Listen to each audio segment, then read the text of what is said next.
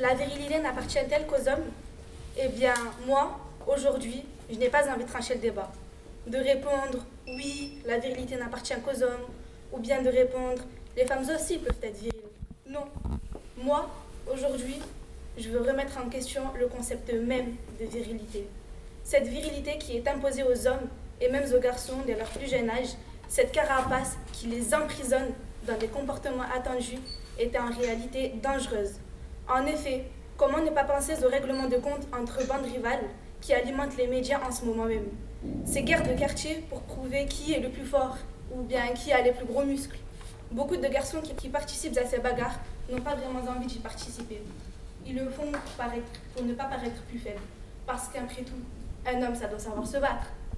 Il existe également un comportement à la mode dans notre génération qui touche exclusivement les garçons, et notamment dès qu'ils rentrent au collège.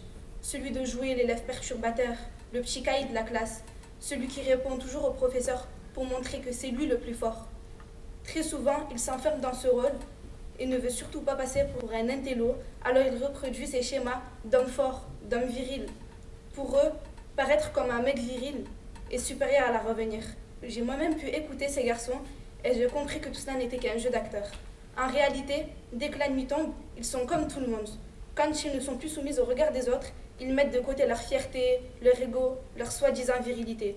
Ils peuvent alors montrer leurs sentiments à leur petite copine. Enfin, et même pleurer sans être traités de tous les noms. Ils peuvent être romantiques sans subir de moqueries venant de la part de leurs copains. En fin de compte, ils peuvent enfin être eux-mêmes.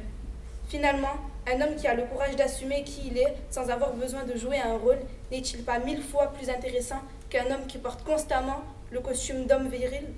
Au lieu de se demander si les femmes ou les hommes peuvent être virils, est-ce qu'il ne vaudrait pas mieux détruire une bonne, une bonne fois pour toutes ce concept dépassé qui est la virilité?